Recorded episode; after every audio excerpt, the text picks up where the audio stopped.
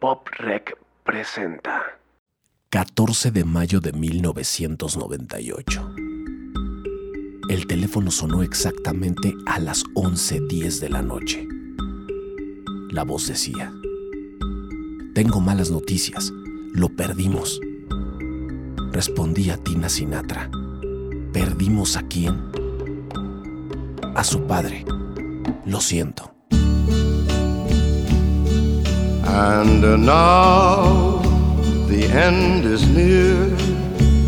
Estás entrando a Biografías, no, autorizadas. El primer podcast que te revela todos los secretos de por qué algunos artistas la rompen y otros no. Escúchalo, Escúchalo. bajo tu propio riesgo.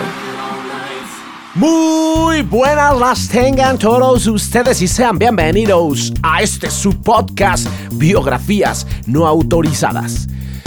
Para los que no me conocen, yo soy su amigo Daniel Spector y espero que estén teniendo un gran día o tarde o noche, no sé a qué hora me estén escuchando. Para los que me escuchan por primera vez, bienvenidos vamos a hablar de cosas muy importantes porque este podcast está hecho para ustedes. Así es que ya se los he dicho antes, soy Daniel Spector, pero para todos ustedes soy su amigo, soy su compadre, ¿sí? Soy su pana, su parcero, lo que quieran y manden, pero hoy sobre todo seré su guía en esta travesía musical sobre el señorón Frank Sinatra. Fly me to the moon, let me play among the stars. Ya estamos aquí, qué buena onda. Y ahí te va.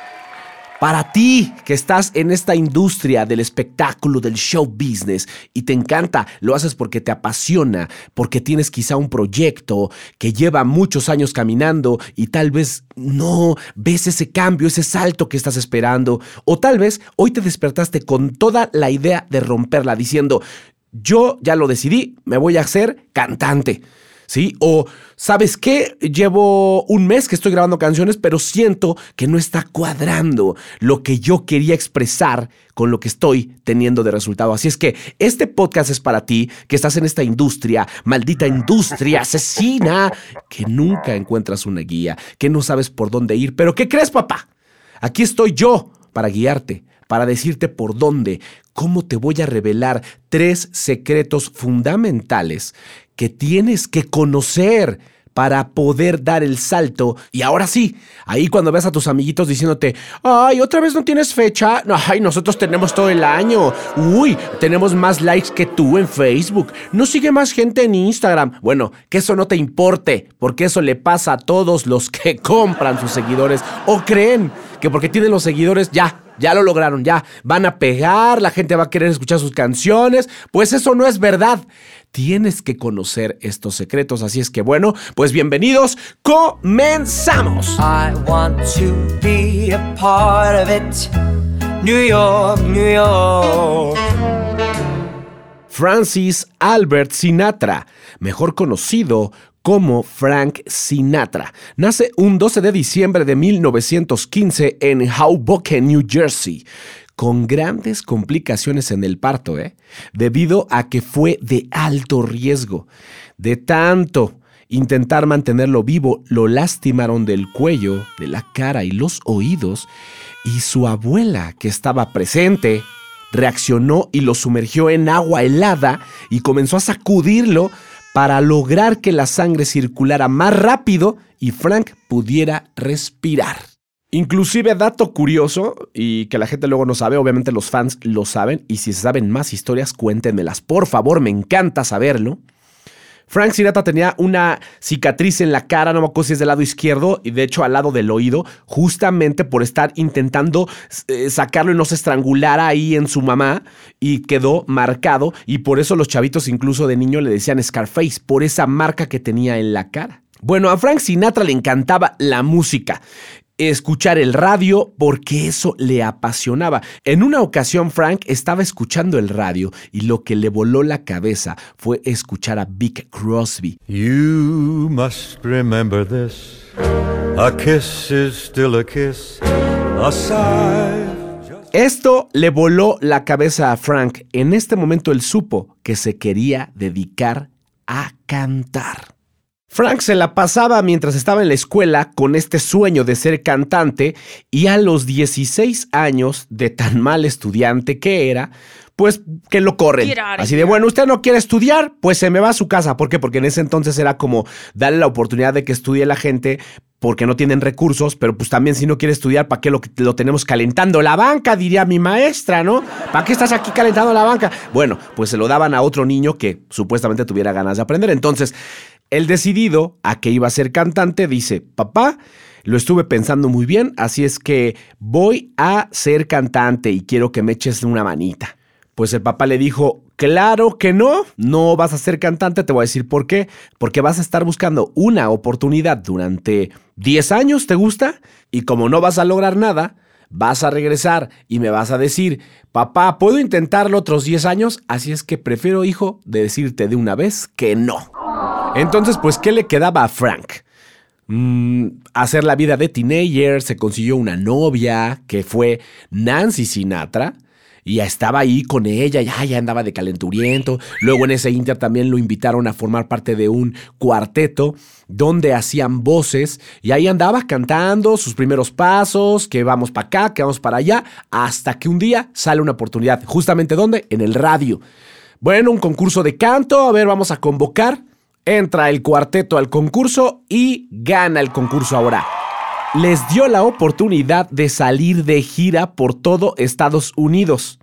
Pero lo malo aquí fue que, ah, pues muy padre, vamos, cantamos, que el hotelito, que te quedas aquí, que te quedas allá, y de repente, ay, extraño a mis papás. No olvidemos que Frank tenía 16 años. Entonces, imagínate, en ese momento es como, ay, o sea, sí está bien padre, pero ya extraño a Nancy, le quiero dar unos besos, mi mamá, y que me prepare un chocolatito caliente. Pues que se regresa a su casa. Pues este sería el momento de reflexión para todos los que han decidido lo mismo. Ahora sí que independientemente de la edad que tengas, ¿es realmente quieres hacer esto? ¿Estás listo? ¿Has probado? ¿Has investigado? Bueno, ese es como algo de tarea. Pues en el caso de Frank, ¿qué podía hacer? Al regresar a su casa necesitaba generar dinero, ya no estaba estudiando, recordémoslo. Y seguía en su casa y pues al principio sí sus papás de, bueno, hijo, ven, bienvenido. Pero después de eso, es como ponte a buscar chamba. Y él empieza a buscar, pero tenía 16, entonces no consigue tan fácil el trabajo. Anda de bar en bar cantando, pero no le pagan. O sea, seguramente era de, te damos la comida, o bueno, te damos algo de tomar, o bueno, aquí puedes pasarte un buen rato y te subes a cantar con tal banda y si te quieren dar una propina, pues ahí está tu propina. Eso era lo más que lograba. Pero pues tenía novia, quería seguir saliendo con ella, invitarle un café o lo que fuera, pues tenía que trabajar. Y entonces ahí nos estaba dando. Y para empeorarlo un poquito, y a la vez no, porque esto ya es cuestión de madurez, el papá dice, bueno hijo, pues tú decidiste salirte para buscar la oportunidad, el sueño de ser cantante, dejaste la escuela y aquí se necesita dinero, vas a tener que hacer algo, pero ¿qué crees? Ya no lo vas a hacer aquí. Así es que tu mamá y yo hemos decidido que tienes que abandonar la casa. Y entonces Frank se tiene que ir con solo 17 años se tiene que ir. El papá le dijo, aquí ya no vas a estar de Aragán, ya no te quiero que te pares tarde, no te quiero con tu vida de cantante, así es que papi, a buscarle, ábrame esas alas y se me va. Y que lo manda a buscar casa. Y pues así, ya sin una opción de seguir ahí en su casa, dice, ¿a dónde me voy? Y dice, bueno, pues si voy a empezar, voy a empezar a lo grande. Vámonos a Nueva York, ahí es donde está todo el movimiento. Seguro ahí la voy a romper, ahí la voy a armar y se va para Nueva York. Y lo único que cambió fue la ciudad, porque la situación financiera era la misma. Seguía cantando gratis, seguía comiendo gratis, pero no había dinero en el bolsillo. Así se avienta un año y cuando ya está llegando Navidad y todos yendo a comprar sus regalos, la nieve a todo lo que da, este, jo, por las calles, este dice, ¿qué hago? Extraño mi casa. Pues, o sea, tenía 17 años, yo creo que iba a cumplir 18 ya. Entonces, pues junta un poquito de dinerito y dice, pues me compro unos regalitos y se los llevo a mis papás. Y así le hace. Se regresa a New Jersey, llega, toca la puerta, los papás no sabían que iba Frank de nuevo, el papá ya lo extrañaba, eso fue lo único chido en esta historia, que cuando llega el papá está así como de, no o se abre la puerta, le dice, papá, feliz Navidad, les da los regalos, el papá lo abraza durísimo, se pone a llorar, le pide perdón por haberlo corrido, porque aparte de todo, Frank era único hijo. Entonces, ¿cómo le haces eso? Obviamente desde la perspectiva del papá vamos a ponerlo ahí, los que ya sean papás, seguramente lo vio del lado de que crezca, que vea que esto no está fácil, ¿no? Y pues la verdad estuvo bien. Yo creo que a veces hemos visto la otra historia de no, ¿cómo crees? No puede andar solo en la calle. Y al final el niño sigue, ya tiene 45 años y sigue creyendo que va a rockstarear, pero pues ya no le queda, ¿no? Acá fue al contrario. Eso hace que Frank se vuelva más independiente, que se haga súper maduro desde chavito y empiece realmente a perseguir el sueño si es lo que él quiere. Pues bueno, así regresó a su casa, una Navidad increíble, todo qué bonito, y empezó a sonreír la ¿cómo llamarlo? Es que no sé si destino, porque él estaba realmente forjándolo. Entonces yo diría, empieza a sonreírle la vida diciendo, este va en serio, vamos a darle algo. Había un lugar ahí en New Jersey que se llamaba el Rusty Cabin y le avisan sus amigos que va a haber audiciones porque están buscando un cantante para que la orquesta con la que va a trabajar acompañe a un ballet que va a ser como el ballet de la casa. Y se queda Frank con la chamba, ahora sí ya pagadito, pero encima de todo le dicen, ¿qué crees? Además, se va a transmitir ese momento exacto donde el ballet está bailando. y mientras ustedes tocan y tú estás cantando, se va a transmitir en radio durante 15 minutitos. Eso era importante. Imagínate, Frank iba a estar en el radio durante todas las noches acompañando a este ballet. Entonces en las casas iban a empezar a conocerlo.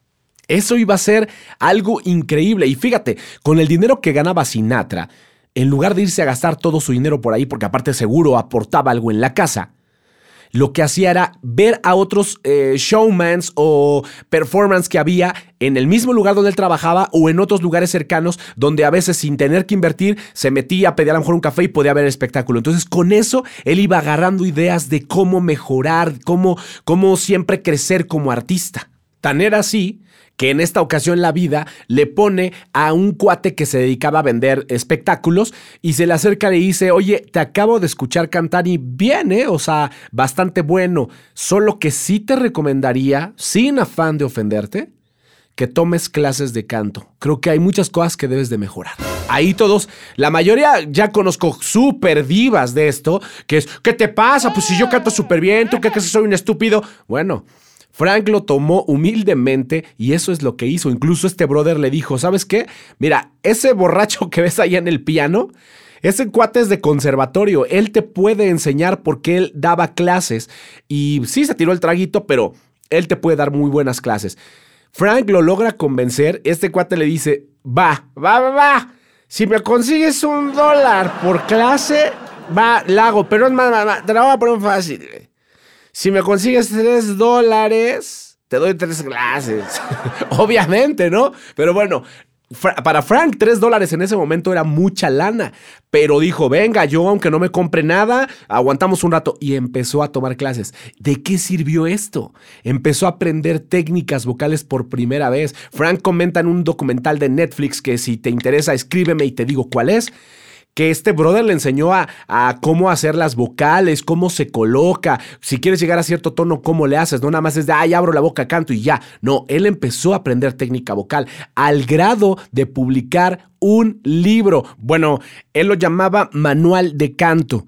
El manual se llamaba Tips on Popular Sing, en colaboración con quién crees? Obviamente con este brother que le enseñó canto que se llamaba John Quisland. Si no lo encuentran en internet, Cualquier cosa me escriben y lo voy a publicar en, en la página de PopRec.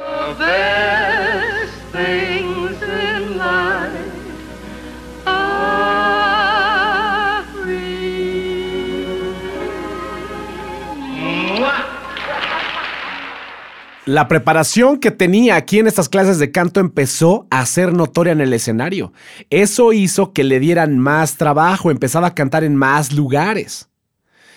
Meses después recibió la invitación para cantar en el radio, pero ahora junto a otra cantante que ya llevaba un ratito cantando ahí, que se llamaba Dina Shore. Era una solista también de esa época. Esta oportunidad consistía en qué? En cantar otros 15 minutitos a nivel, pero ya nacional, todos los días a partir de las 7 de la mañana. Y pues eran canciones de amor. Eso obviamente le empezó a dar una difusión a Frank a nivel nacional, porque el otro era a nivel local y este ya era a nivel nacional. Con esto era el momento de grabar su primer EP porque ya se sentía confiado. Dijo, tengo que grabar algo, tengo que hacer algo, ahorita tengo la oportunidad del radio, hagámoslo. ¿Qué es lo que hizo Frank? ¿Qué grabó? Y stop. Antes de decirte qué grabó, tenemos que hablar de este secreto. Este secreto oculto por tantos años. El concepto musical. ¿Qué es el concepto musical? ¿Por qué carajos no todo mundo sabe qué es el concepto musical? ¿Por qué todavía nos confundimos con un género musical y no logramos diferenciar lo que es el concepto? Sí, está muy bien, por supuesto que hagas rock, que hagas pop, que hagas latino, lo que tú quieras hacer. Claro, partes de ahí, porque estás seleccionando algún género al que te vas a meter. Pero, ¿qué le da vida al concepto musical?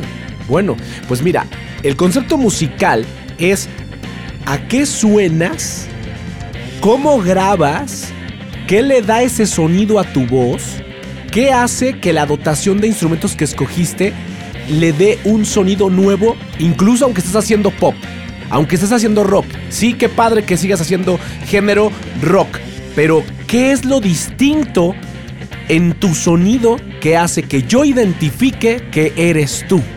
Te lo voy a explicar con Frank Sinatra. En el caso de Sinatra, él fue construyendo su propio sonido. Sí puso atención a todo esto. Te voy a explicarme. Frank Sinatra, desde chavito, consumía todo este material que escuchaba en el radio. Escuchaba el jazz, lo que había logrado Big Crosby, como te dije, que le voló la cabeza. Otro brother que se llamaba Fred Astaire, Benny Goodman y Louis Armstrong. Estos brothers tocaban la música, digamos, popular de ese momento. No te puedo decir al 100%, ah, solo hacían jazz, porque muchos géneros iban tomando su nombre conforme iba evolucionando. Pero él se dio cuenta que todos estos géneros que a él le gustaban o todos estos, artistas que él era fan, que él seguía, se iban a poder fusionar con el pop. El pop de ese momento. Ese pop que, incluía este tipo de vocales, eh, los metales, las cuerdas, de lo que serían después las big bands. Em, sería un sonido que lo iba a poder caracterizar a él, pero sobre todo el decir que todo esto tendría que estar acompañado por una gran charla al contar una historia que tuviera más que ver con la gente de su edad, de poder tener una charla como cuando platicabas con tu novia, como cuando platicabas con tus amigos y no tener la historia clásica que cantaban la gente adulta de esa época. Él quería fusionar todo esto y contártelo en una gran historia que atrapara al público para el que él estaba apuntando. Ahora, como dato importante, el sonido se logra después de fusionar todo esto, pero sobre todo con cómo se hacían las grabaciones en ese momento. Precisamente el otro día platicaba con uno de mis clientes y los que son productores me lo van a entender, ¿no? Que estás clásico grabando con la persona y el artista pues no trae la canción de memoria y por más que le dices apréndete la canción para que no la estés leyendo y no se note la lectura o por favor concéntrate en que te salga más este feeling, este sentimiento lo quiero en esta, en esta frase no lo entienden porque no lo hacen como con la conciencia necesaria. Antes no había el de, ah, este vamos desde ahí y cuando la cae en la estrofa 2, ahí tú la arreglas. O bueno, tú ya sabes, tú ahí le haces la magia. Yo quisiera ver lo que le decía a mi cliente, era, ¿qué pasaría si ahorita que estamos grabando tu canción y que yo estoy cortando cada frase donde te equivocas y regreso y vuelvo a ponchar desde ahí y te vuelvo a grabar? Estuviera aquí afuera viéndote en el control room eh, Paul McCartney y que ellos tenían que grabar sus canciones de un golpe. Que estuviera Frank Sinatra afuera de la cabina cuando tú estás grabando y le estás diciendo al productor, este, oh, desde ahí le cortas, ¿no? Ahorita lo volvemos a pegar y ahí le das, para ya no regresar desde el principio. Yo creo que estos cuates enfurecerían, entrarían, te agarran a zapes como de cómo es posible que estás haciendo esto. Eso es a lo que nos ha orillado la tecnología, desafortunadamente, aunque muchos digan, no, es que es mejor, grabas, cortas, y no imagínate qué hueva. Volver a pegar la cinta y luego otra vez regresa la... Bueno, pues eso hacía que en la mente del artista estuviera el estudiar en su casa. Y eso, eso, brother, creo que lo he visto pasar una, exagerado dos veces que llegue el cantante y que te diga, no, no, no, dale desde ahí arriba, quiero que salga muy bien. Y estoy exagerando dos, ¿eh? Eso le da un sonido característico al concepto musical de Frank Sinatra porque no había de otra. O grababas en la toma 1 o hacías 100. Y a lo mejor la toma 100 es la que quedó bien. Pues qué bueno, va a salir la toma 100. Bueno, pues Frank tuvo la fortuna de entenderlo y además grabar contrabajos, todos los metales, las cuerdas y todo lo que tiene de repente una big band. Pero ¿qué crees? Él no lo hizo movido, no lo hizo bailable. Él se dio cuenta que las chavitas también querían una canción romántica, que querían bailar de a cartoncito de chelas, véngase para acá con su papá y dale. Entonces él hizo las baladas que ahora conocemos quizá como un estándar de jazz, pero que en ese momento era la propuesta de Frank para el pop que se empezaba a crear, que empezaba a nacer. Ahora ya puedes escuchar a Michael Bublé con toda la influencia de Frank Sinatra. Y ya sé, estoy hiriendo susceptibilidades de la generación Z, que dice, cállate, si Michael Bublé es el primero, nadie lo había hecho. Pues no, papá. Ahí estaba Frank Sinatra. Y te digo que Frank Sinatra también aprendió de Big Crosby, pero él supo fusionarlo y venderlo a otro mercado con otro sonido.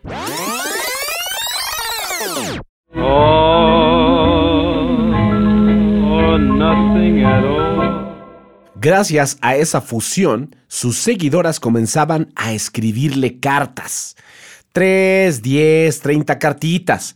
No era mucho, pero le hizo darse cuenta de que en ese momento no era porque fuera famoso, era porque les gustaba y también le decían que estaba cantando mejor. Así fue como se ganó el apodo de La Voz.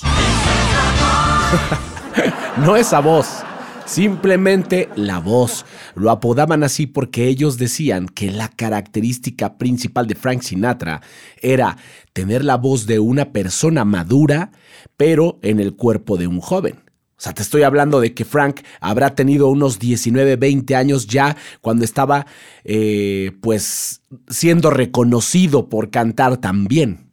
Harry James era el director de una gran orquesta local y escuchó a Frank en el radio y dijo, voy a pasar a verlo en la noche al show, en vivo, quiero ver qué onda. Y cuando llegó y lo vio y vio la reacción que había del público, dijo, ¿sabes qué? Te invito a salir de gira, vámonos. Y dice Frank, va, venga, estoy. Y dice, pero no mañana, no pasado.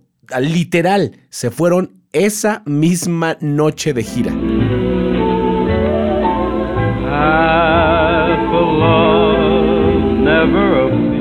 Así estuvo un tiempo trabajando con Harry James y ya empezaba eso a hablar mejor de Frank. O sea, como cantante era como de wow, lo están tomando eh, en cuenta de ser un gran cantante y las orquestas de ese momento que empezaban a ser populares lo llamaban para formar parte de las filas de esa orquesta.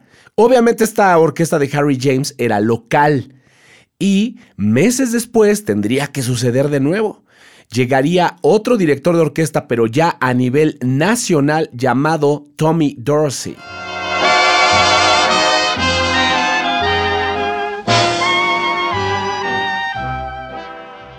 Ay, y pensar que ese era el perreo de los cuarentas. O sea, imagínate, claro que lo era. Este ya tenía un poco más de ritmo y que, ay, ajá, y bailo acá, que te agarro la cintura. Y entonces ya se empieza a sentir acá el cachondeo. Eso era para bailar en ese momento. O sea, lo siento mucho, señores. Lo siento, pero qué aburrido. No puedes estar en una fiesta y todo, sí, pásame una caguama, ey, ey, tú, chiquita. Y.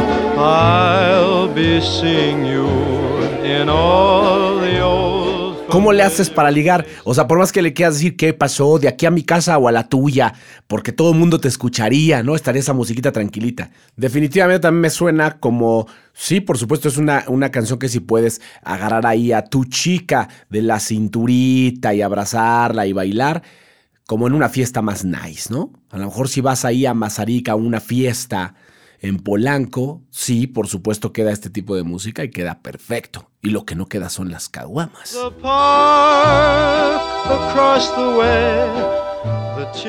Frank aprendió de Tommy Dorsey, quien era un gran trombonista, que la respiración era muy importante para un cantante. Eh, Tommy Dorsey respiraba, o sea, según lo que lograba ver Frank Sinatra, durante al menos 16 compases, es lo que dice Frank. Eh, lo observó durante una interpretación de una rolita y él no pudo darse cuenta en qué momento eh, Tommy respiraba, pero notó que lo hacía como después de 16 compases. O 16, eh, no sé si contarlos nada más, 16 segundos. A lo mejor Frank se refería a 16 segundos. Bueno, el chiste es que Frank explicaba en su gran asombro que cuando tú ves a alguien que toca metales, y eso cualquiera que sea músico lo ha visto, se nota como respiran como en la forma lateral de la boca y, ahí notas que hacen la respiración. Pero él dice que a Tommy Dorsey jamás le veía nada, no veía que hiciera una bocanada ni mucho menos. Bueno, eh, eso también se, se puede explicar como parte de lo que creo que se conoce como la respiración cíclica, que es precisamente seguir emitiendo el sonido mientras estás eh, metiendo aire aún, ¿no? los que sean ejecutantes de, algún instrumento de viento nos lo podrán decir mejor, así es que compartan, no sean macanas, por favor, pásenos, revélenos sus secretos. De ahí que a Frank Sinatra se le ocurriera no respirar durante las primeras líneas. O sea, si él iba a tirar una estrofa completa, él pretendía no respirar durante toda esa estrofa, porque eso haría que el público no le quitara la vista encima. Y eso lo ponía feliz, era como, wow, mira lo que acabo de descubrir. Está increíble y fue observando.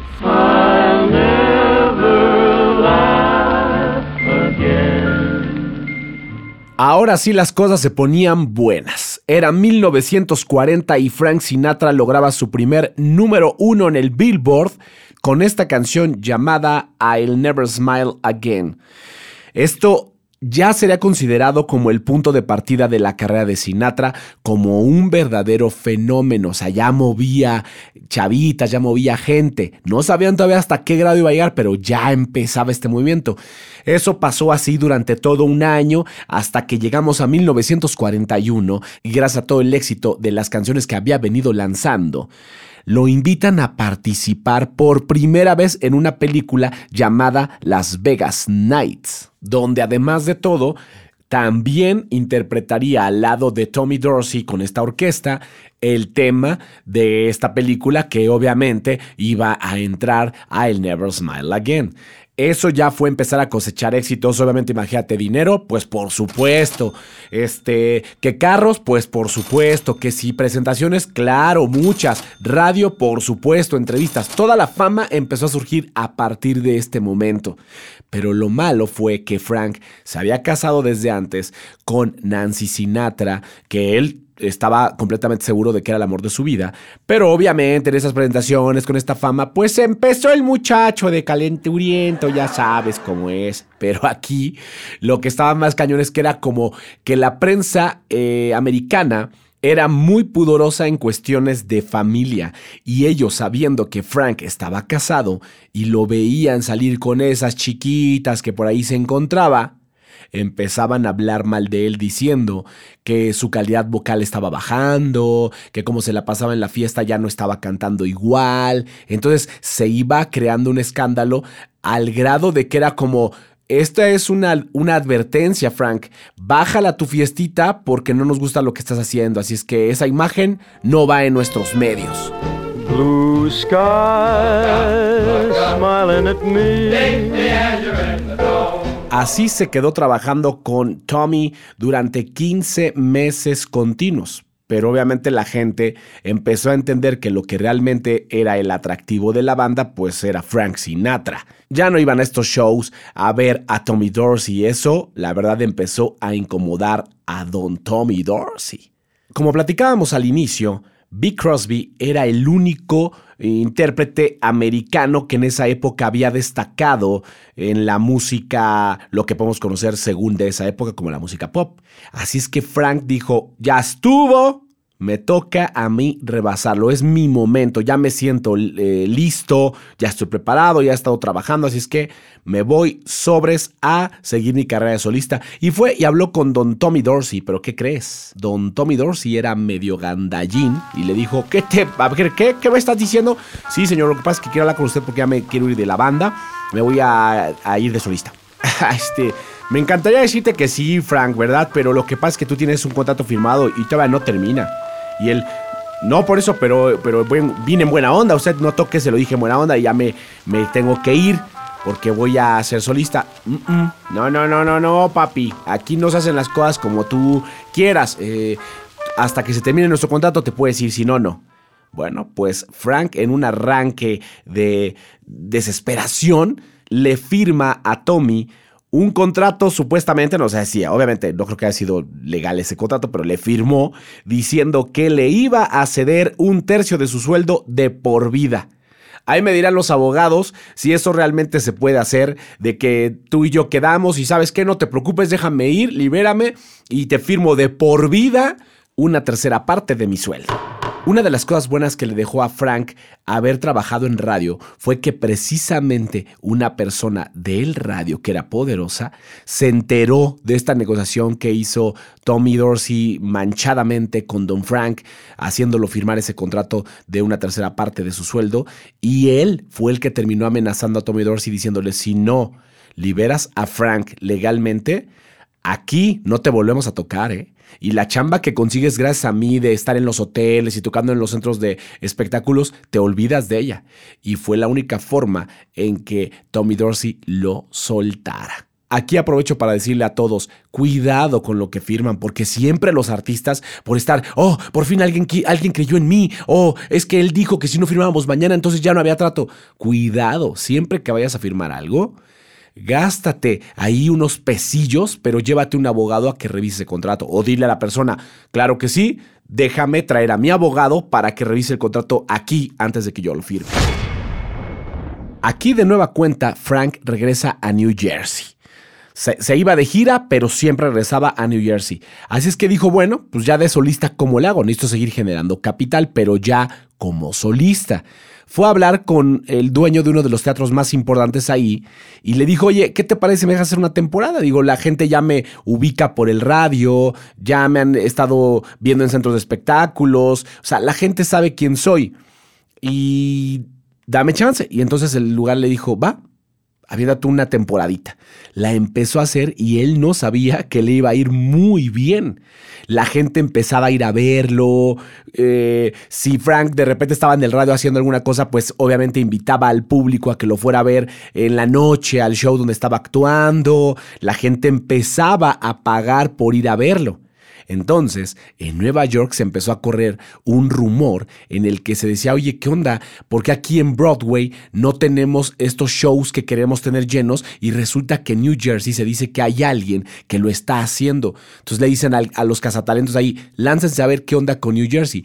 Van a New Jersey, cuando llegan se encuentran que en los teatros donde se presentaba Frank estaba lleno. Y aparte de todo, que tenía fans, o sea, que iban acá de, ¡ay, Que iban a gritarle. Entonces, Frank se estaba haciendo de una popularidad muy importante. Así es como un lugar llamado Paramount, que en ese entonces era el centro de espectáculos más importantes y sobre todo exclusivo de New York, le dice, a ver, vamos a una pruebita.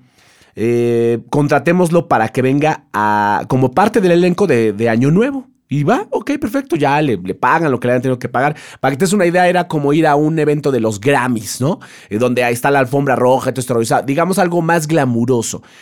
Había distintas personalidades esa noche, pero Frank estaba entre esos invitados y para sorpresa de todo el lugar, cuando Frank salió al escenario, las mujeres, que en este caso haber sido chavitas, estaban como locas. ¡Ah, grite grite! ¡Ah, Frank!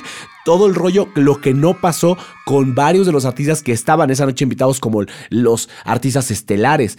Y con Frank sí pasó. Entonces, gracias al programa de radio y de que Frank se la pasaba tocando de lugar en lugar, esos fans que se iban generando, ese público sí estaba dispuesto a pagar por ver a Frank en vivo. Así es que asistían. Eso fue una revelación tanto para Frank como para los medios y para los centros de espectáculos que decían, este brother nos va a traer gente. Hay una anécdota que está buena que se cuenta de esa noche en la que dicen que había una fan, así, una entre todas, era una así, gritaba como loca, como loca.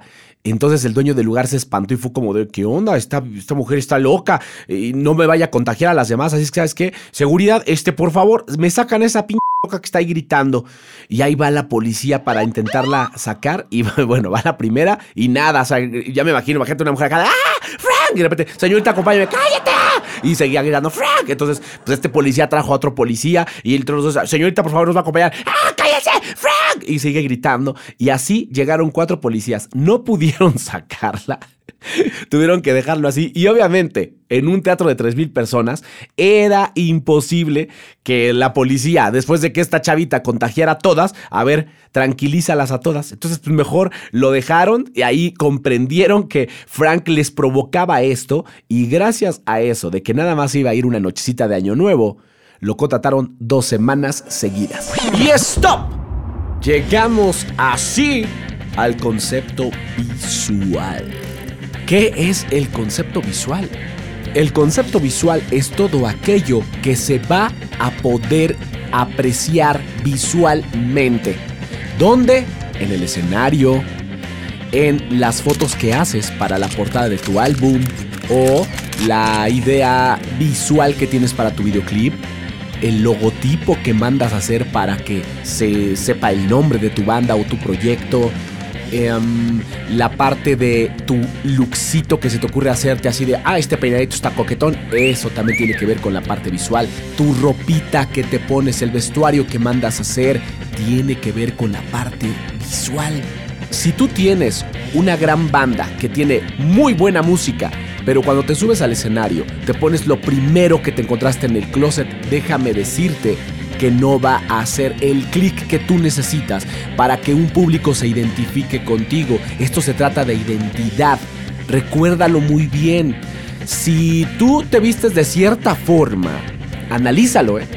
Seguramente tienes cierto estilo de vestimenta porque has visto cosas que te han influenciado, con las que tú sientes que checas. Dices, ah, a mí para nada se te ocurra ponerme pants, porque yo no soy una persona de pants. ¿Qué te pasa? Yo solo uso pantalón de vestir. Bueno, si tú eres esa persona que se pone pantalón de vestir porque sientes que va contigo, te aseguro que es porque en tu cabeza hay una imagen visual de lo que crees que sí checa contigo. Entonces, ¿cómo quieres que tu música logre checar con un público si no has pensado cómo se tiene que ver tu proyecto? ¿Cómo lo aplicamos ahora con Frank Sinatra? Frank Sinatra tenía un concepto visual muy interesante. Si tú quieres al principio inconsciente hasta volverse consciente. Ahí te va. Al principio obviamente él era muy joven. Entonces tú no habías visto a un joven de esa edad, 17, 18 años, cantando como la voz principal de una orquesta o una big band. Eso era Frank Sinatra, un joven. De entrada ya no era igual a lo que estabas viendo. Dos, no era el clásico americano de tal cual de nacimiento que tuviera estas facciones más finas, rubio, muy alto. Él era todo lo contrario porque era italoamericano, entonces sus rasgos, sus facciones eran distintas, se le notaba lo italiano. Eso lo hacía más interesante para la gente que lo veía, no veía lo mismo tampoco. Ahora, nos hemos dado cuenta que como que siempre se le ha dado esta imagen a la música jazz, a la música que es un poco más de orquesta, donde van siempre de traje o de smoking y así.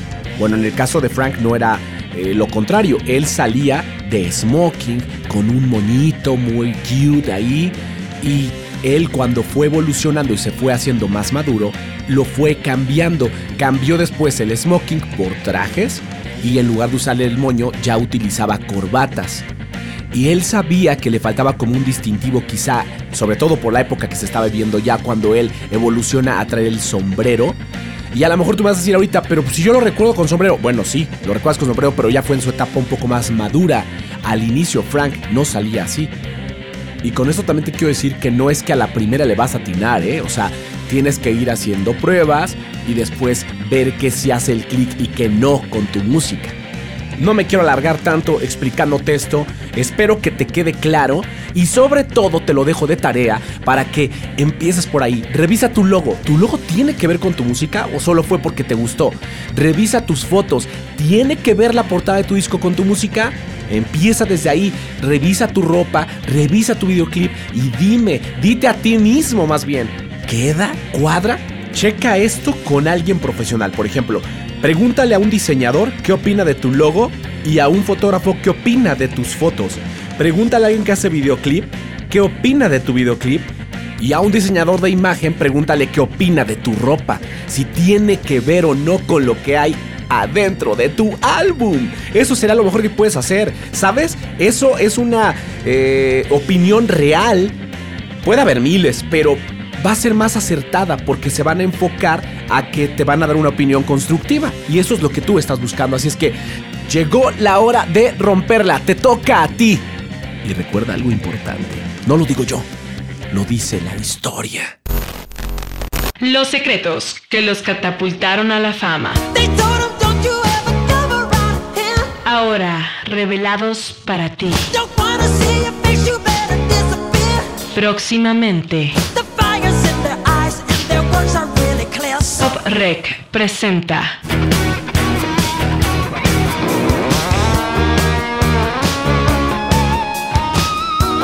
Escúchala bajo tu propio riesgo. Listo.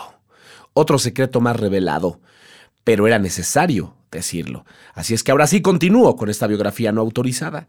Y quiero después de decirte este título, que me digas a qué te suena. La sociedad suspirante de esclavas de Sinatra. No sé, a lo mejor lo primero que te viene a la mente es que podría ser una película, ¿no? Columbia Pictures presenta La sociedad suspirante de esclavas de Sinatra. Puede sonar ahí, ¿eh? puede sonar a, a un programa de radio, eh, puede sonar a muchas cosas, pero este era el nombre del movimiento, ya ni siquiera voy a decir el club de fans, porque era más grande, más allá que el club. Era un movimiento que se daba como la Frankmanía, que se hacía llamar la Sociedad Suspirante de Esclavas de Sinatra, que era quien lo seguía, pero lo seguía de corazón. No, no, no, no, estas estupideces de que, ay, fuimos con pancartas y gritamos. No, no, no, no, no. 4 de la mañana a menos 4 grados en el frío maldito las fans estaban ahí afuera. Este movimiento se postraba afuera del recinto de este teatro donde actuaba Frank. Y desde esa hora, con sus papás que las llevaban para dejarlas ahí formaditas, con faldita, con, faldita y calcetita y zapatito de la escuela, las dejaban formadas afuera con tal de alcanzar un acceso para ver el show de Sinatra, que era en la tarde. O sea, imagínate esto. A partir de este momento, Sinatra se convierte en un fenómeno para estas teenagers. Ya empieza a definirse mucho a quién está dirigido. Sí, este, empieza a ser muy claro. A esas alturas, Sinatra ya tiene que correr. Ahí vienen, uh, corre, corre, súbalo a la camioneta, vámonos.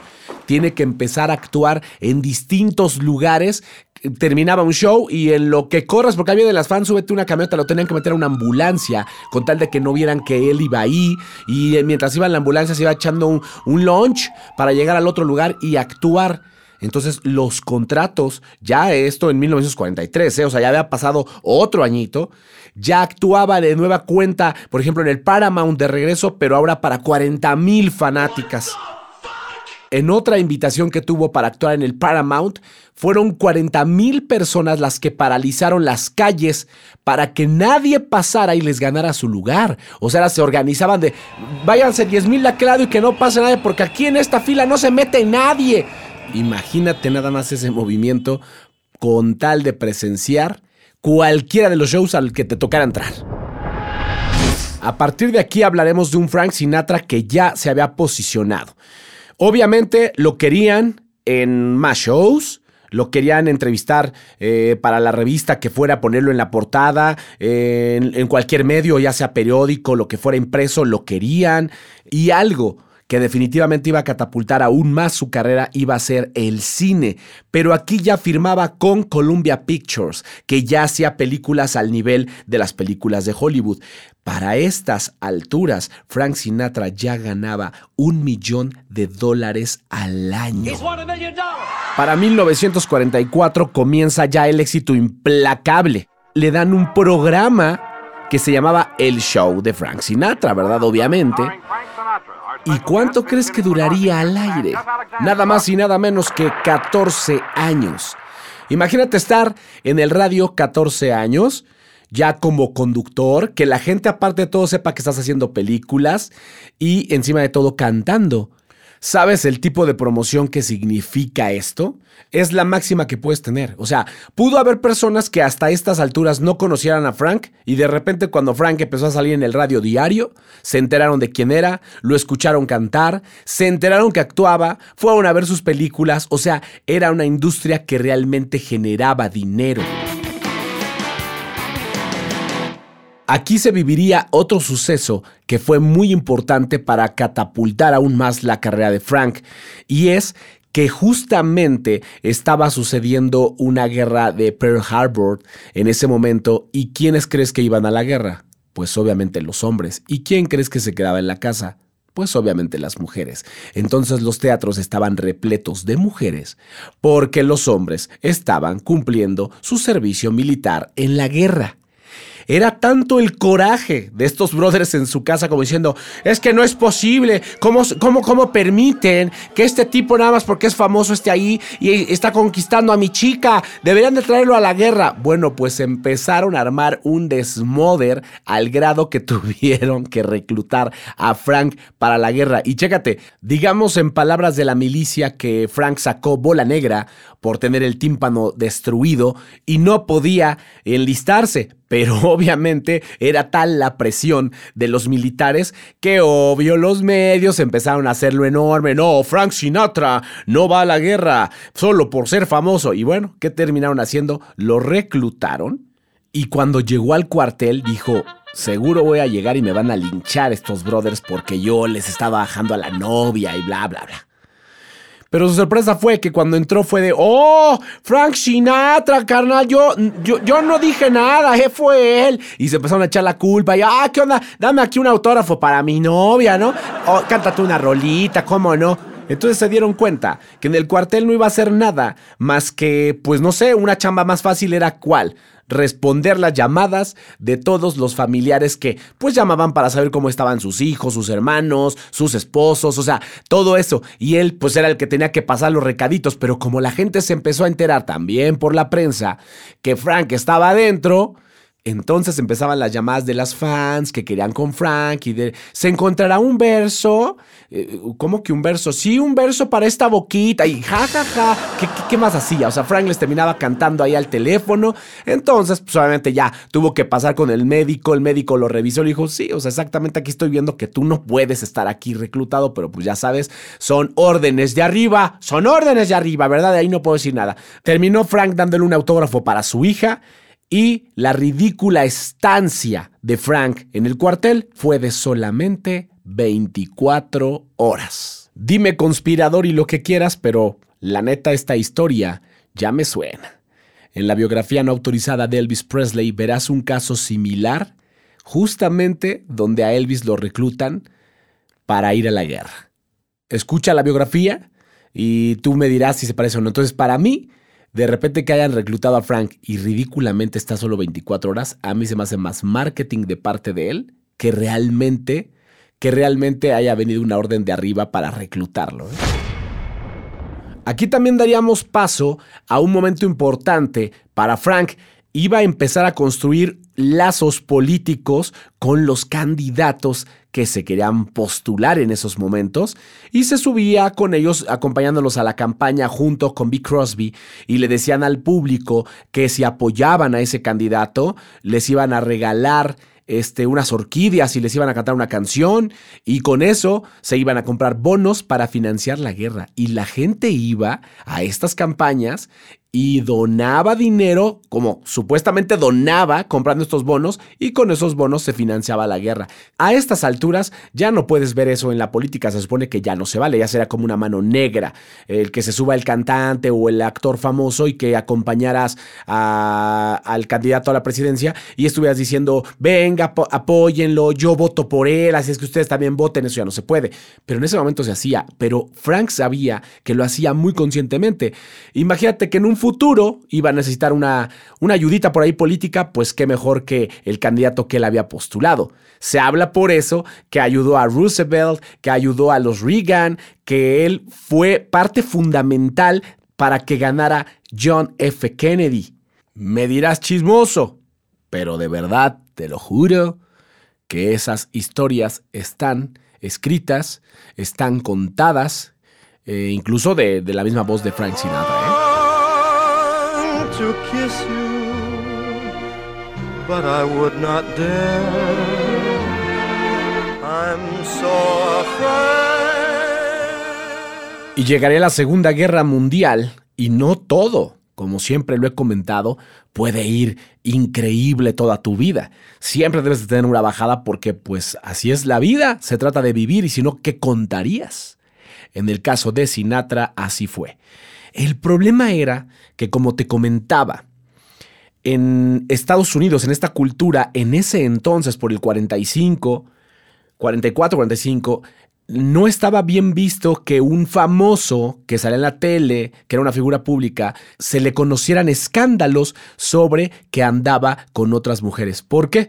Porque como sabían que Sinatra era casado, incluso ya tenía hijos, no podían soportar que este famoso que idolatraban, que era como, wow, es el ídolo, resultara tener una familia y tener aventuras al mismo tiempo con otras mujeres. Así es que, aunque no me lo creas, cuando estaba con la cinematográfica MGM, ya grabando también películas aquí con ellos, ellos le advirtieron, no nos está funcionando que la prensa saque notas malas de ti, que sean negativas, porque están hablando de tu relación sentimental, de tu relación familiar, y eso no va con nosotros, no va con la marca. Si no le bajas a este rollo, la neta te vamos a despedir. Y él no le importó, le siguió y llegó MGM y le dijo, ¿sabes qué, brother? Ya nos están viendo tus películas, la gente ya no considera que eres un tipo al que hay que ir a ver, así es que mejor aquí está tu carta de retiro. Adiós, cine. Y ya no trabajas más con MGM. Y así empeoró esta decadencia. Ya no vendía discos, no hacía películas, ya obviamente no estaba en el radio, y la disquera que entonces era Columbia Records le propuso hacer discos pues, más pop, ¿no? Le dijo, ¿sabes qué? Ya no está jalando, la música está cambiando, tú sigues haciendo lo mismo, necesitamos modificarlo. No, pero es que yo no voy a vender, no soy ningún vendido. Bueno, pues yo que tú haría unos discos que sean más ligeros, que sean más de lo que está en este momento sucediendo. Y él dijo, yo no quiero hacer. Y cuando vio que no salía dinero de ningún lado, dijo, órale, va, vamos a hacerlo, está bien, acepto. Lo lanzaron, el disco no funcionó y entonces llegó la disquera y le dijo, lo sentimos mucho, aquí está tu carta de retiro. Ahora sí, la vida de lujos, buena vida, ser famoso, salir en portadas todo, se había terminado. Lo único que le quedaba como recurso a Sinatra era seguir actuando, ya que las fans que había generado a lo largo de todo este tiempo querían seguirlo viendo cantar. Así lo hizo, siguió haciéndolo hasta que cada vez los recintos eran más pequeños y más pequeños, hasta que una noche en un bar empezó a cantar y en cierta canción tira una nota y cuando la da siente que algo se quiebra en su garganta. Y cuando siente eso, la gente lo voltea a ver como diciendo, algo le está pasando. Sinatra cuenta que solo sintió que tragaba sangre y lo único que le quedó es acercarse al micrófono y decir, buenas noches. Salió del escenario y prácticamente esa noche se terminó su carrera. That's life. That's life. That's what all the people say. You're riding high in April, shot down in May. Y stop. Sí, sí, sí, estaba muy bonita esta canción, está muy bonita, pero te tengo que interrumpir con el concepto social. Te voy a revelar este concepto que es importante para tu carrera.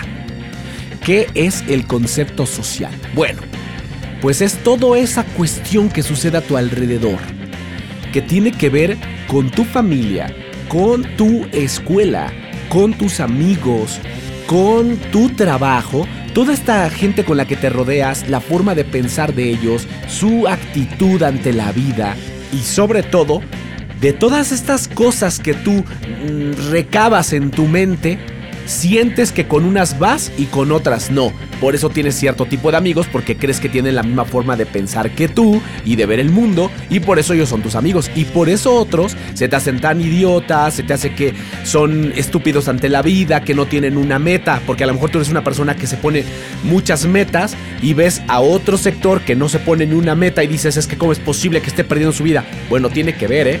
Por eso ellos tienen cierto grupo de amigos y tú tienes cierto grupo de amigos.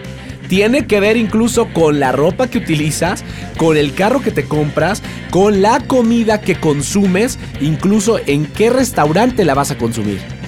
Pues déjame decirte que eso aplica también con Frank Sinatra y te voy a decir cómo. Vamos a partir desde que Estados Unidos, en el momento en el que Frank está creciendo, se está recuperando de la Primera Guerra Mundial. Entonces obviamente se vive más pobreza que otra cosa, están recuperándose como país. Había que salir a cantar, no te quedaba de otra. En el caso de Frank, que no le gustó la escuela y que no dio una ahí, era o sales a cantar o sales, porque esa es la parte que le apasionaba. A esto le siguió la guerra con Corea y Pearl Harbor. Eso generaba que el teatro donde él actuaba estuviera repleto de mujeres que estaban solas porque sus novios o esposos estaban en la guerra. Para acabarla todavía encima con esa cuestión de las guerras, se desata la Segunda Guerra Mundial y ya obviamente hay una incertidumbre de que nada será bueno.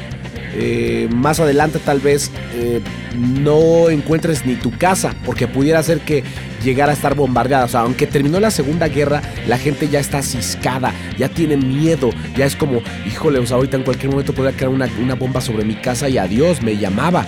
Así es que escuchar canciones de amor, de esperanza y algunas cosas de vida difícil, obviamente conectó con el público porque Frank cantaba eso justo cuando pasó la Segunda Guerra Mundial. Y entonces las personas que extrañaban a su amor, pues les encajaba perfecto. Si eran de esperanza de si va a regresar o vamos a tener un mundo mejor, ah, pues qué padre. Y si eran como de qué difícil estamos pasando este momento, ah, pues encajaban perfecto. Entonces digamos que había un público más extenso porque todos estaban padeciendo lo mismo. Incluso hay una entrevista en la que Frank comenta que él cantaba una canción que conectaba con todo el público. No me acuerdo si es cuando pasa Pearl Harbor. El chiste es que había personas, en este caso mujeres, que habían quedado viudas porque sus maridos habían muerto en esa guerra. Entonces ella terminó escribiendo la canción de lo que significaba para ella el que su marido hubiera muerto ahí. Y esa canción, Frank la grabó y conectó con imagínate cuántas personas. O sea, a lo mejor no habías perdido a tu esposo, pero a lo mejor habías perdido a tu hermano o habías perdido a tu hijo. Entonces era lo mismo, representaba lo mismo. Y eso conectaba socialmente con el público que seguía a Frank. Y que si no lo seguía, se conectaba a partir de ahí. La generación que crece con Frank es también muy importante porque es una generación de jóvenes que ya están cansados de estar escuchando en su casa pues lo que ponen sus papás.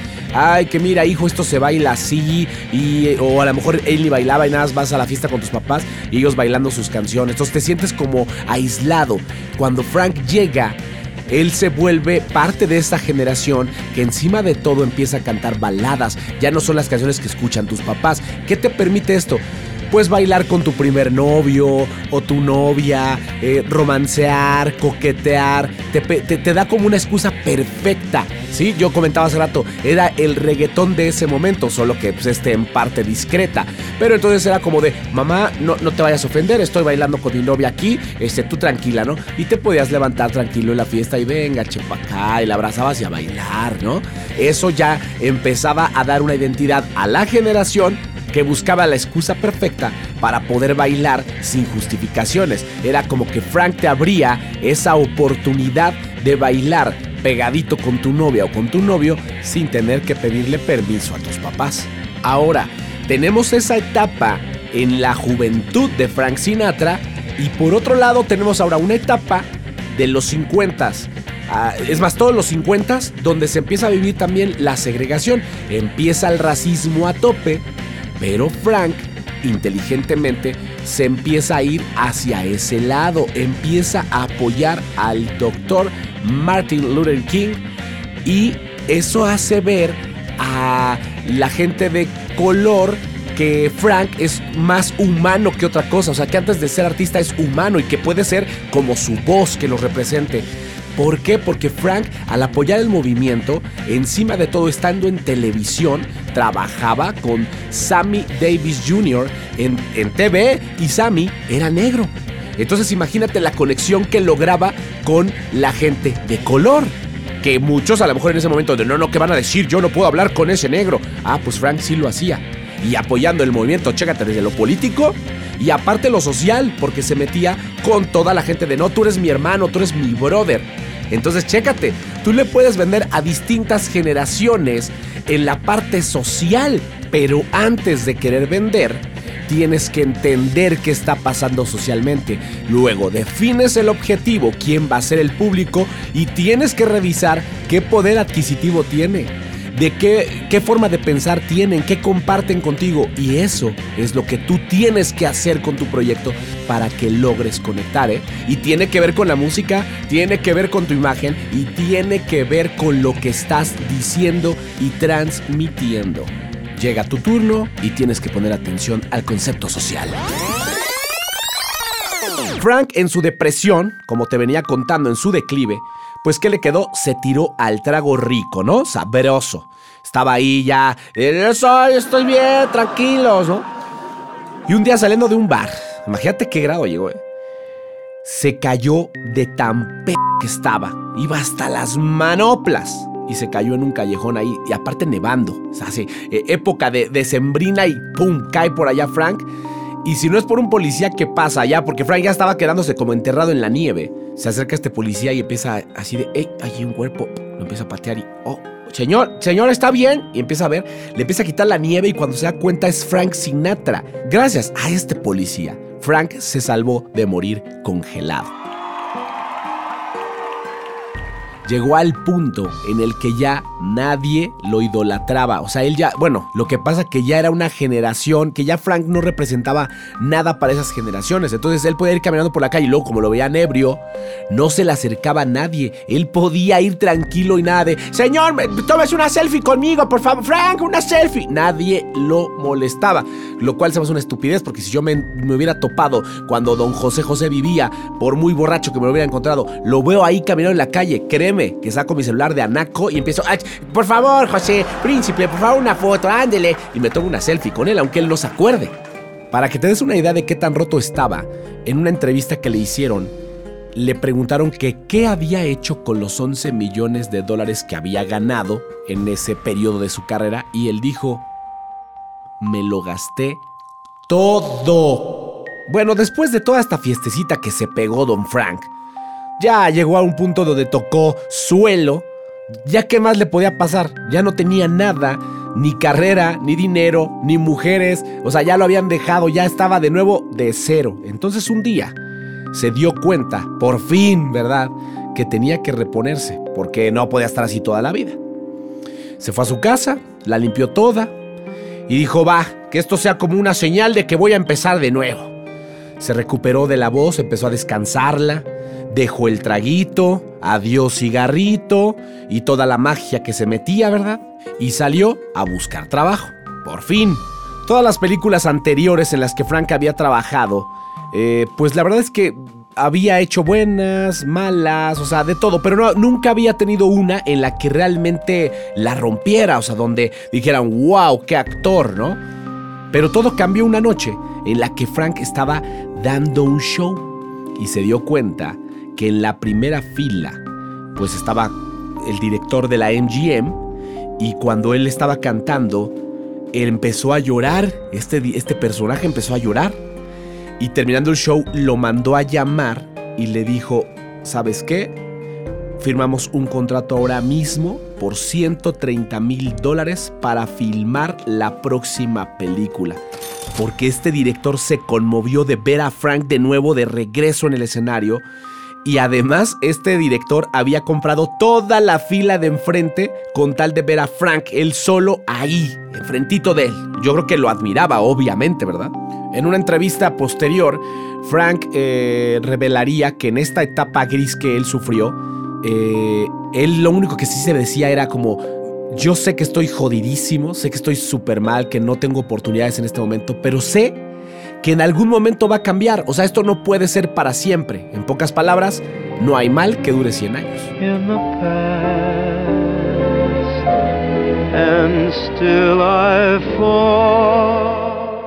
Por fin con esta película que se llamaba Leven Anclas, Frank sería tomado como en serio. O sea, ya la gente diría, oh, yo creí que se la pasaba jugando nada más porque era popular, pero no, el chavo como que sí le actúa, trae talento, ¿eh? Pero esto solamente sería el principio, porque Frank Sinatra se enteró de que iban a hacer la película de aquí a la eternidad, y este era un libro que a él le encantaba. Pero a él ni siquiera lo habían contemplado para ese personaje. Inclusive ya tenían al personaje principal.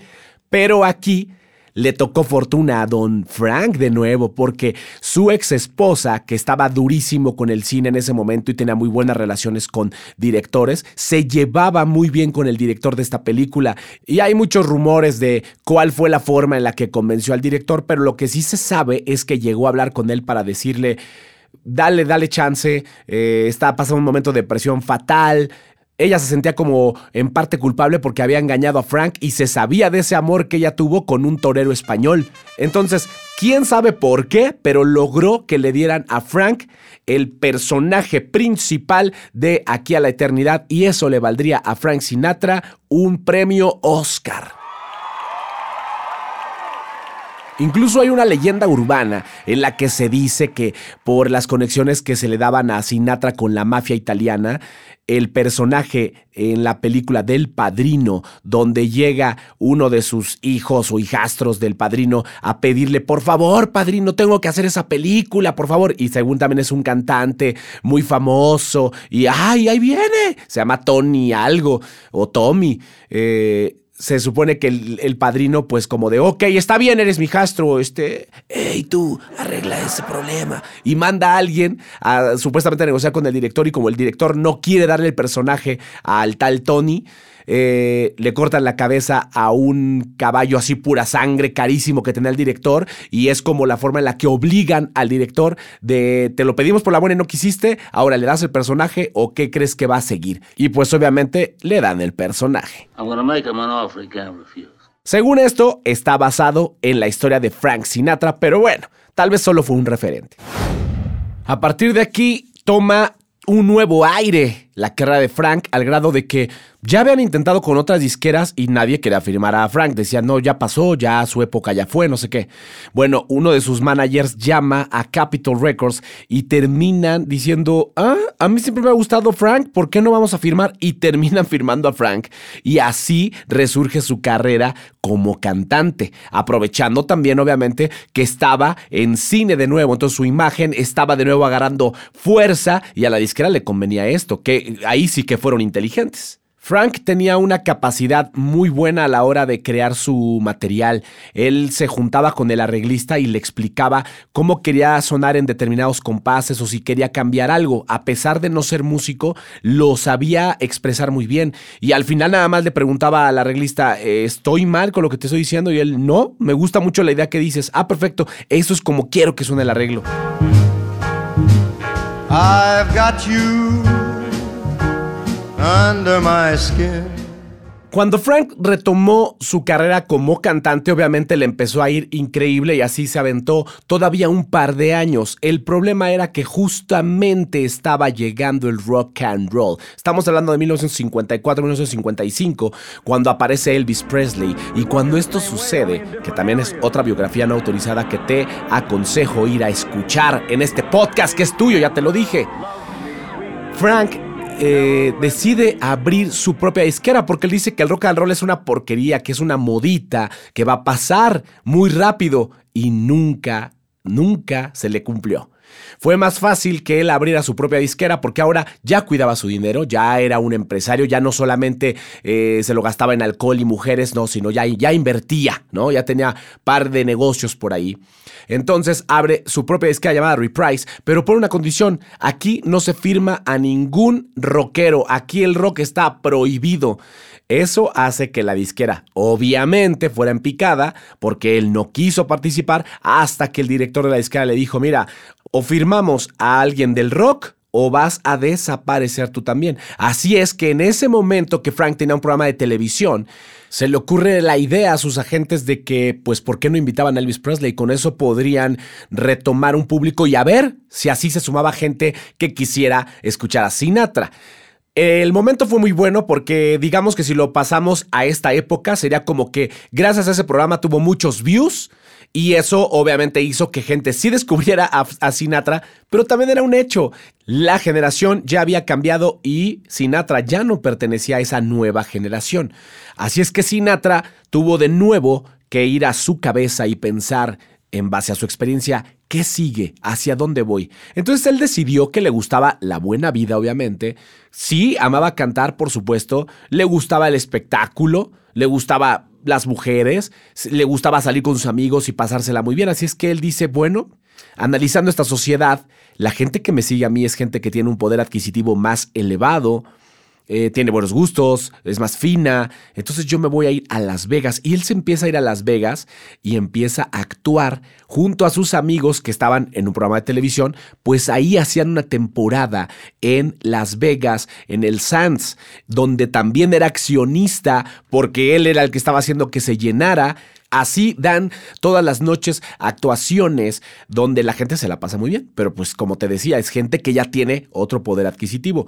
Ahí también se le relaciona con la mafia. Había un personaje muy importante de la mafia que se llamaba Giancana, que incluso después se relacionó, que tuvo que ver con la muerte de Kennedy. Y como obviamente Sinatra había apoyado la campaña de Kennedy, pues también podía resultar sospechoso. Entonces ya el Congreso de Estados Unidos lo empieza a llamar a declarar porque empiezan a ver de dónde viene su dinero, a dónde va. Entonces pues ya te empieza a incomodar esto y tienes también que poner un freno porque si sí hay algo, lo van a destapar. Sinatra en toda esta época que voy a resumir, se retiró de los escenarios, regresó a los escenarios. Estuvo haciendo lo de, lo de Las Vegas que te dije. Se volvió empresario. Ya tenía su disquera, tenía una empresa de cine, invertía en titanio, eh, tenía acciones en aviones, puso su propio casino. Entonces había hecho todo. Start spreading the news. Cuando lanzan New York, es de la mano de Quincy Jones que como había trabajado con Michael Jackson en Thriller,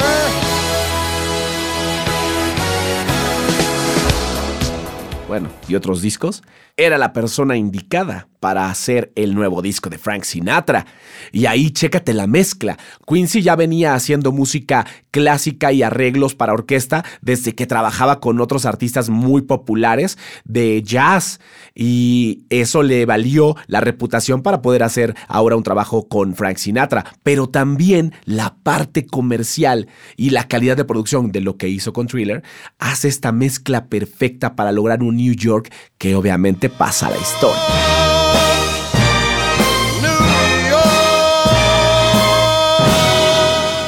A esto obviamente le siguieron presentaciones, giras, más televisión, más dinero y todo. Y ahora me salto hasta 1993, donde obviamente vuelven a analizar el mercado y decir, bueno, ya no, ya obviamente ya no vende discos, ya sabe, la gente que ya lo conoce va y lo ve en un espectáculo y eso es todo.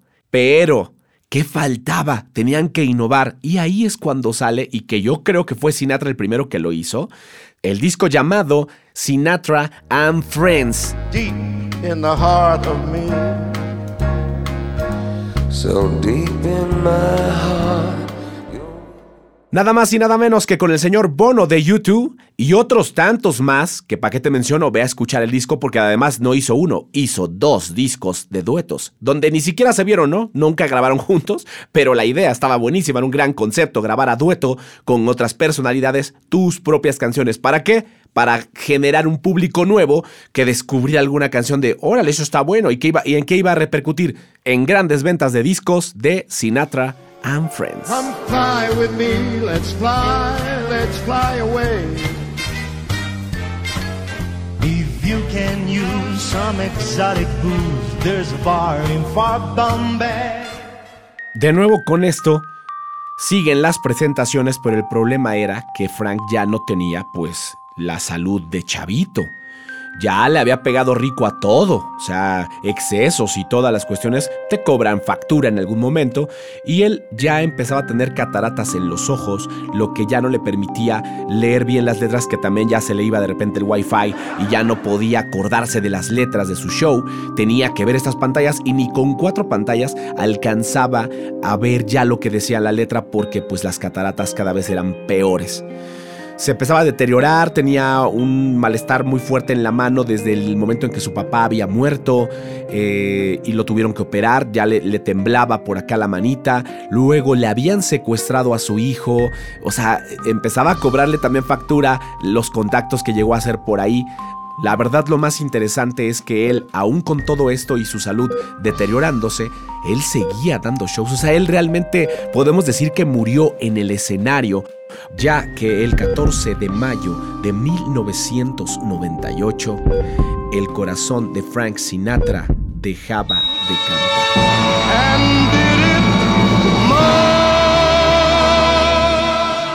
Y así llegamos al final de otra biografía no autorizada y espero realmente haber logrado incrustarte estos secretos en el cerebro para que los puedas poner en práctica. Y por favor, que la rompas, que la rompas, yo te quiero ver romperla y que la próxima biografía trate de ti. Y ya sabes, soy Daniel Spector y nos escuchamos en la próxima biografía no autorizada. Este podcast está hecho para ti. Cambio y fuera.